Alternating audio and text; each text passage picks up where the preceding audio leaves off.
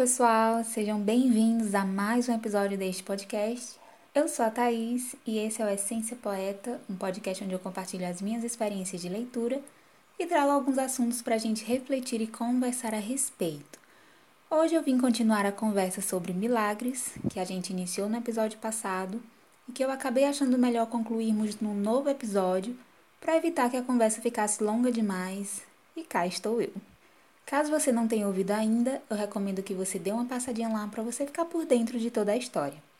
Mas dando continuidade, eu encerrei a conversa dizendo que, ainda que o milagre que eu mencionei a respeito do meu computador não fosse considerado milagre, ainda assim, naquela situação, existiu a operação de um milagre em mim.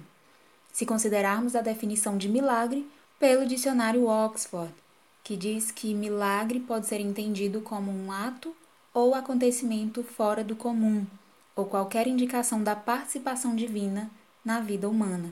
E foi exatamente isso que aconteceu em mim, porque sendo eu uma pessoa com histórico de ansiedade, cujas reações em momentos de potencial perda ou prejuízo nunca foram nem um pouco calmas ou controladas, pelo contrário, minha tendência sempre foi imediatamente entrar em desespero o fato de eu ter reagido como eu reagi, respirando fundo, mantendo a calma, sem me entregar ao total desespero que tiraria toda a minha lucidez para tentar resolver a situação da melhor maneira, e fora isso, reagi até mesmo aceitando antecipadamente de forma abnegada, tendo em mente que, se aquilo estava acontecendo, era porque existia um propósito, visto que Deus está no controle de todas as coisas e que eu passaria por aquele desafio independente do resultado, porque mais importante seria o aprendizado e a lapidação que todo esse processo geraria em mim, gente, isso sim eu chamo de o maior dos milagres, que é o milagre da transformação pessoal pela renovação do espírito. Ou seja, foi o meu milagre de transformação pessoal da água para o vinho.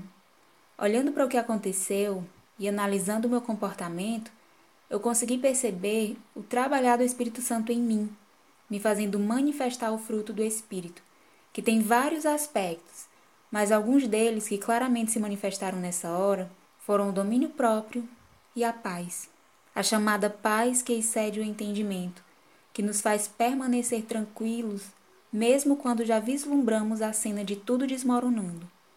Isso foi algo que eu realmente gostei muito de perceber, porque muitas vezes a gente ouve falar do operar do Espírito Santo em nós, das transformações que ele pode fazer nas nossas vidas, não só em relação às circunstâncias externas, mas principalmente no nosso interior, mas não levamos a sério e não buscamos essas transformações pessoais, apenas milagres grandiosos, como a cura de alguma doença grave ou dificuldade financeira, quando na verdade essas melhorias internas também contam como um processo de cura, porque na verdade são ajustes das nossas desordens emocionais e psicológicas que eu não hesitaria em chamar também de enfermidades, que a partir de uma vida de oração, em comunhão com o Espírito Santo, podemos ser totalmente restauradas. Ou seja, de pessoas explosivas, podemos ser transformadas em pessoas tranquilas, equilibradas.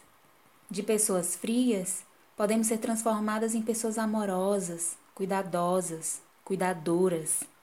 De pessoas egocêntricas, podemos ser transformadas em pessoas mais empáticas, que se importam com as necessidades e os sentimentos das outras pessoas, tanto quanto nos importamos e cuidamos de nós mesmos. Podemos deixar de ser pessoas desesperadas e ansiosas para sermos pessoas cheias de paz e de fé, que confiam plenamente nos propósitos de Deus em todas as situações, certas de que todas as coisas vão cooperar para o bem daqueles que o amam.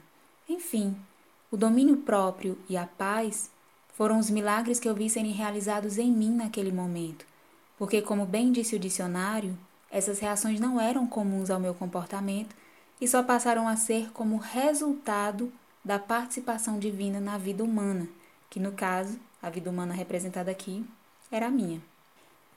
Tem versões da Bíblia que usam a palavra temperança no lugar da expressão domínio próprio. Essa palavra temperança significa moderação, sobriedade, sendo moderação a virtude de permanecer na exata medida, afastamento de todo e qualquer excesso. O que eu acredito totalmente que foi o que aconteceu, porque eu não me desesperei, mas isso também não significa que eu não me preocupei. Eu me preocupei sim, só que na medida exata, ou seja, com sobriedade, com equilíbrio, com as minhas emoções contidas, controladas, regadas de paz. E esse é o resultado da comunhão com o Espírito Santo, de uma vida vivida nele e com ele. A presença dele em nós e na nossa vida manifesta em nós as virtudes que são próprias dele. Isso é até mesmo considerado uma prova visível de que ele está em nós e que ele domina as nossas vidas. E quando não manifestamos as virtudes do Espírito Santo, isso pode ser um indicador de que nós mesmos ainda dominamos sobre a nossa própria vida e comportamentos. Em outras palavras, isso pode ser um indicador de que a nossa entrega ao controle do Espírito Santo não foi total e que nós precisamos ajustar isso. Na primeira carta de Paulo aos Coríntios, capítulo 4, versículos 19 e 20, Paulo informando que logo logo iria visitá-los e que sabia que os coríntios estavam se comportando de maneira desagradável a Deus, ele disse: Mas em breve irei ter convosco, se o Senhor quiser, e então conhecerei não as palavras dos que andam inchados, mas a virtude, porque o reino de Deus não consiste em palavras, mas em virtude. O que também pode ser entendido como: E então conhecerei não as palavras dos que andam arrogantes, cheios de pose e de discursos, mas sim se emana deles alguma virtude da parte de Deus, porque o reino de Deus não consiste em palavras, mas em virtude.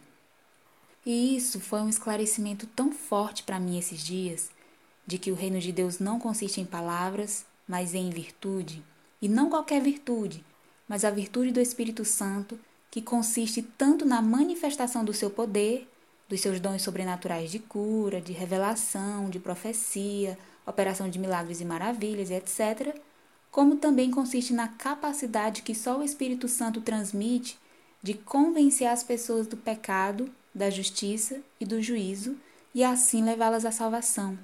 E não só isso, como também a virtude do Espírito Santo diz respeito às suas qualidades morais particulares, como a verdade, a justiça, a misericórdia, bem como a manifestação do chamado fruto do Espírito, mencionado em Gálatas capítulo 5, versículo 22, que diz: Mas o fruto do Espírito é amor, alegria, paz, longanimidade, benignidade, bondade, fé, mansidão, temperança.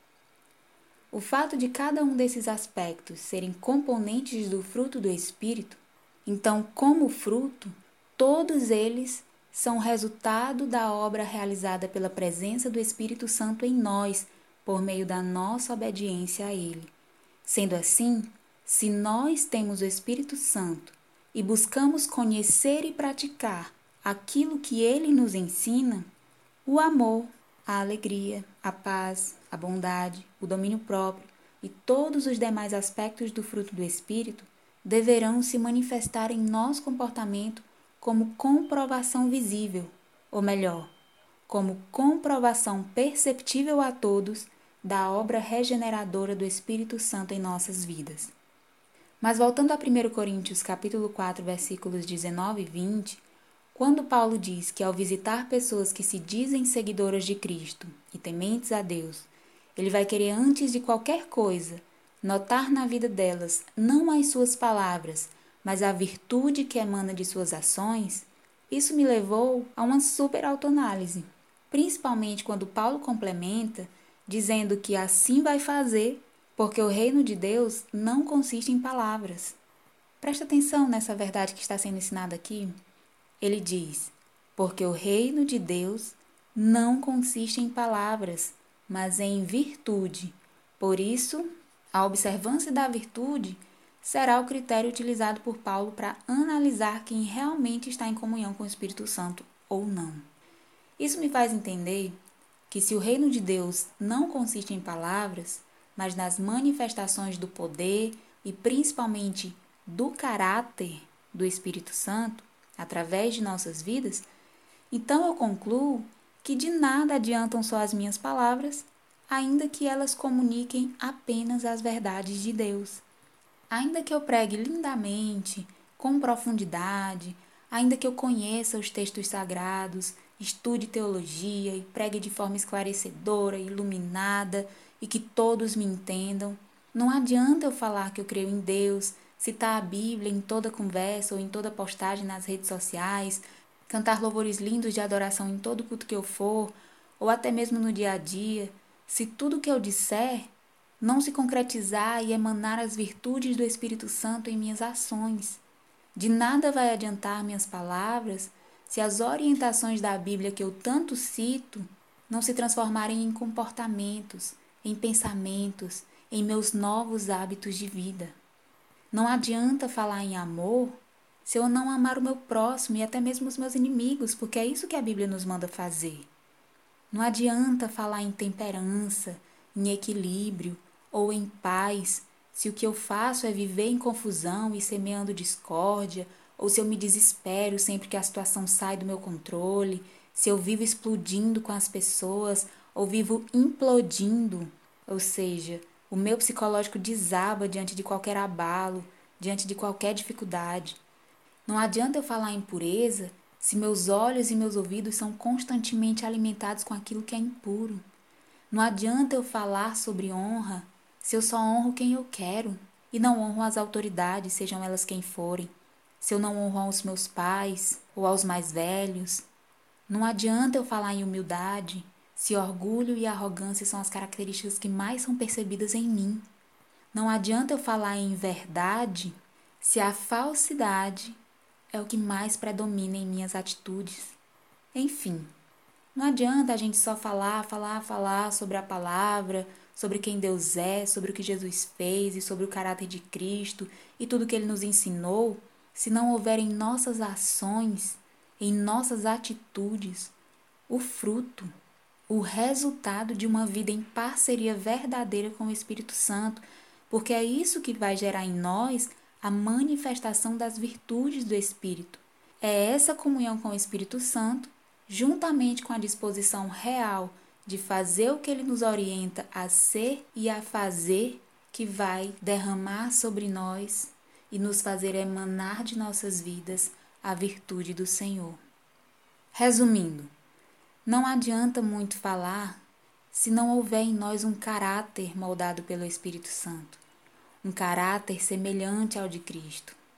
Nossas muitas palavras não terão valor algum se não houver em nós a manifestação do fruto do Espírito para validar essas nossas palavras. Porque, ainda que o que a gente fale tenha lá seu fundo de verdade, pode acontecer de nós só estarmos vivendo o que está escrito em Mateus capítulo 7, versículos 28 e 29, que diz o seguinte: E aconteceu que, concluindo Jesus este discurso, a multidão se admirou da sua doutrina, porquanto os ensinava com autoridade e não como os escribas. Esses versículos representam bem o que eu estou dizendo sobre o muito falar, sobre o viver de fazer discursos, mas essas muitas palavras não são respaldadas pela presença da virtude do Espírito na vida de quem fala. Nesse caso, se essa é a nossa realidade, então o nosso papel é representado aqui pelos escribas e não por Jesus, porque os escribas eram, nesse contexto, aqueles que conheciam a palavra de Deus e até a ensinavam, mas eles não praticavam, eles não obedeciam fielmente. E quando de alguma forma decidiam obedecer, eles faziam adaptações segundo os seus interesses, obedeciam a parte que queriam e ainda obedeciam do jeito que achavam melhor. Isso é algo muito sério, porque a obediência à palavra não tem meio termo. Ela deve ser uma obediência fiel ao que está escrito. Essa questão da obediência fiel à palavra de Deus faz toda a diferença, porque se pararmos para pensar, é através da obediência ao que Deus diz que as virtudes do Espírito Santo serão geradas em nós. É por meio da obediência às orientações de Deus que nós seremos aperfeiçoados no nosso caráter. A partir da obediência ao Evangelho, isto é, a partir da prática daquilo que Jesus nos ensinou e que hoje nós pregamos, é que será gerado em nós e aos olhos de todos os que nos observam a chamada coerência com o que está escrito. E essa coerência é o que gera em nós autoridade. Isso sem falar, é claro, no componente da autoridade que é gerado na esfera espiritual, que é uma graça, uma unção de autoridade vinda de Deus mesmo, que é derramada sobre os que realmente temem a Deus, obedecem seus mandamentos e se deixam serem moldados pelo Espírito Santo por meio da obediência à palavra. Essa era a diferença entre Jesus e os escribas. Os escribas conheciam a palavra, mas não viviam a palavra, e por conta disso, não fluía graça de Deus da mensagem que eles pregavam, mesmo sendo uma mensagem baseada nas Escrituras. Não fluía autoridade, não fluía a virtude do Espírito que convence e gera mudança e pela própria observação da vida e dos comportamentos desses escribas, a incoerência entre o que eles ensinavam e o que eles praticavam já lançavam por terra toda a autoridade que porventura eles pudessem vir a ter por causa da sua posição eclesiástica, status ou nível de conhecimento. Enquanto Jesus, que assim como os escribas também fazia discursos, pregando e ensinando a palavra de Deus, a grande diferença entre ele e os escribas é que Jesus não apenas discursava, mas antes de falar, ele trazia consigo o respaldo de uma vida compatível com a palavra que ele pregava. Ele vivia o que ele ensinava. Faça o que eu digo, não faça o que eu faço, é uma expressão que não cabia na vida de Jesus e que ele claramente ensinou que essa expressão não deveria nem ser cogitada na mente, muito menos na vida dos seus discípulos. Em Efésios capítulo 5, versículo 1 está escrito: Sede, pois, imitadores de Deus como filhos amados, e andai em amor, como também Cristo vos amou e se entregou a si mesmo por nós, em oferta e sacrifício a Deus em cheiro suave. Aqui nós vemos que o próprio Deus, o próprio Cristo, é a nossa referência de fé e obras. E como discípulos, nós devemos imitá-lo tanto em suas palavras quanto em seus comportamentos e buscar receber dele a virtude que só ele pode conceder. E ainda como discípulos, não podemos nos isentar de, como Cristo, sermos também referências, ou seja, não devemos hesitar em nos deixarmos ser observados e imitados pelos irmãos e pelo próximo porque se realmente somos imitadores de Cristo, quem nos imitar estará assim como nós, imitando ao Senhor, praticando o que vimos, ouvimos e aprendemos com o Espírito Santo de Deus, imitando não só as palavras, mas principalmente a prática delas, isto é, imitando as obras. Foi o que Paulo demonstrou em 1 Coríntios capítulo 11, versículos 1 e 2, onde ele diz aos irmãos de Corinto: Sede meus imitadores, como também eu sou imitador de Cristo. E louvo-vos, irmãos, porque em tudo vos lembrais de mim e retendes os preceitos como vos entreguei. É interessante que Paulo, além de reiterar essa questão de ter a Cristo como referência, mas também de, a partir disso, ser uma referência para os que lhe observam, algo que me chama a atenção é Paulo dizer que não só se agrada do fato de os irmãos lembrarem da palavra no formato como ela lhes foi ensinada, mas também por lembrarem da sua pessoa enquanto guardavam os seus ensinamentos em seus corações. Podemos interpretar isso como sendo Paulo alguém que pratica tanto a palavra em suas atitudes que, se um dia não soubéssemos ou não lembrássemos o que a palavra nos diz a respeito de algo, ou se tentássemos encontrar exemplos na vida prática para nos ajudar a meditar em algum princípio da palavra, lembrar do comportamento de Paulo ou de alguém realmente dedicado a ser como Cristo poderia nos ajudar a agirmos de maneira mais acertada. Imagina isso! Ter um caráter tão parecido com o de Jesus que, ao nos observarem e lembrarem de nós, as pessoas aprendam ou entendam melhor o Evangelho porque o viram se manifestando na prática. Isso é incrível.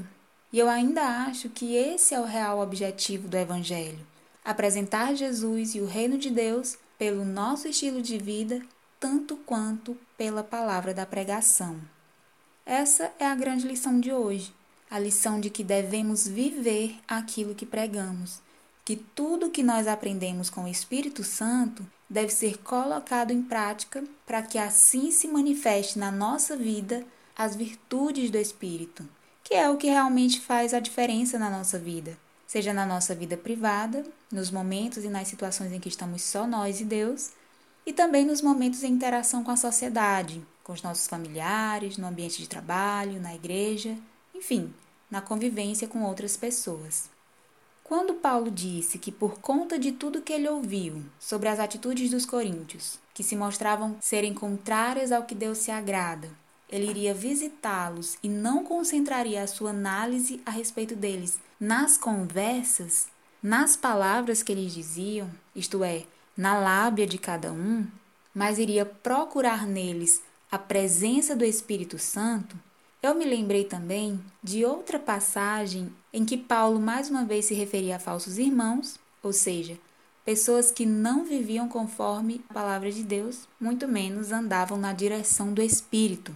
Ele, ao observá-los, disse em Gálatas capítulo 2, versículo 6: E quanto àqueles que pareciam ser alguma coisa, quais tenham sido noutro tempo, não se me dá. Deus não aceita a aparência do homem. Esses, digo, que pareciam ser alguma coisa, nada me comunicaram. Gente, esse versículo é muito forte para mim, porque aqui eu percebo a Bíblia nos mostrando que o Espírito Santo nos dá discernimento espiritual para não sermos enganados pelas pessoas que usam a palavra para dizer que são de Cristo e que, pela conversa deles, dão a entender que são guiados pelo Espírito Santo, mas, na verdade, na verdade, isso é só história, é só lábia. Por trás dessa máscara, essas pessoas estão buscando fazer apenas suas próprias vontades e estão usando a palavra para ludibriar as pessoas, ainda que a intenção dessa farsa seja apenas transmitir uma boa imagem, uma imagem de cristão, uma imagem de pessoa do bem e que segue os princípios de Deus. Eu aprendo aqui que quando vivemos de fato em comunhão com o Espírito Santo e obedecendo a palavra, uma das virtudes que ele opera em nós é o discernimento espiritual para percebermos o que é de Deus e o que não é. E em relação a pessoas, o Espírito Santo pode nos dar uma visão de raio-x, uma visão que ultrapassa a aparência externa e nos mostra quem são aqueles que realmente estão agindo segundo Deus. Mateus capítulo 7, versículo 20, nos diz que pelos frutos os conheceremos. E os frutos daqueles que vivem no Espírito e andam segundo a sua direção começa pelo que já mencionamos anteriormente. Começa pela manifestação do próprio fruto do Espírito, o que nós podemos identificar observando as ações e comportamentos dessas pessoas. E quando Paulo diz: quanto àqueles que pareciam ser alguma coisa, quais tenham sido noutro tempo, não se me dá. Eu entendo que, ainda que essas pessoas tenham sido em algum momento da vida pessoas que realmente ouviam a voz de Deus e obedeciam, eram noutro tempo pessoas realmente direcionadas pelo Espírito Santo e que hoje até pareciam ser alguma coisa, isso não transmitia, segundo o Espírito, ser uma verdade, porque no íntimo de Paulo o Espírito Santo não testificava que essas pessoas estavam em comunhão verdadeira com o Senhor. Paulo disse: Aqueles que pareciam ser alguma coisa, nada me comunicaram. Ou seja, não transmitiram nada que o Espírito Santo testificasse segundo o discernimento de Deus para considerá-las pessoas aprovadas diante do Senhor.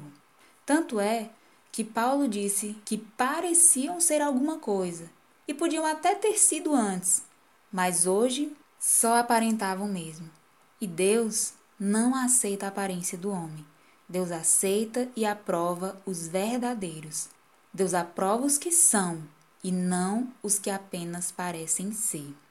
Deus aceita e aprova os que pregam e vivem, e não os que vivem apenas de pregar, isto é, vivem apenas de teoria e nada de prática.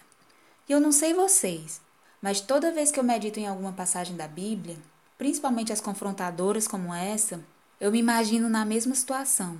Eu me analiso como se eu estivesse vivendo aquilo. Por exemplo, será que Paulo, cheio do discernimento do Espírito Santo, se ele passasse a conviver comigo mais de perto, será que ele veria em mim o fruto do Espírito? Será que o Senhor testificaria no coração de outros servos fiéis e que têm o discernimento de Deus que eu não sou apenas aparência, mas que eu também sou uma serva fiel? Porque a virtude do Espírito comunicaria isso aos verdadeiramente espirituais e firmados na palavra? Isso é algo que realmente devemos considerar na nossa vida. O que a minha vida comunica? O que a minha forma de viver comunica aos que me observam, aos que convivem comigo? Será que eu tenho a palavra de Deus somente na minha boca, mas não nas minhas obras? Será que Isaías capítulo 29, versículo 13 é uma realidade na minha vida? Diz assim essa passagem: Porque o Senhor disse: Pois que este povo se aproxima de mim e com a boca e com os lábios me honra, mas o seu coração se afasta para longe de mim. E o seu temor para comigo consiste só em mandamentos de homens em que foi instruído. Outra versão encerra o versículo dizendo: E o seu temor para comigo consiste só em mandamentos de homens que aprendeu de cor.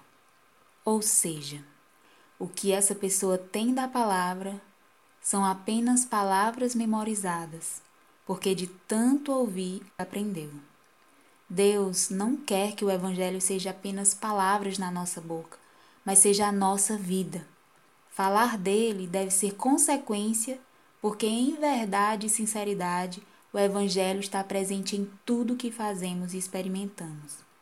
E a respeito disso, sobre termos o Evangelho como um estilo de vida a seguir, quando eu citei como exemplo o milagre em mim da manifestação de domínio próprio e de paz no momento de dificuldade, coisa que em outros tempos eu ficaria desesperada e talvez histérica e acabasse descontando em outras pessoas, isso desencadearia em vários outros problemas, afetando meus relacionamentos e o clima do ambiente, ou seja, viraria uma bola de neve gerando mais e mais problema.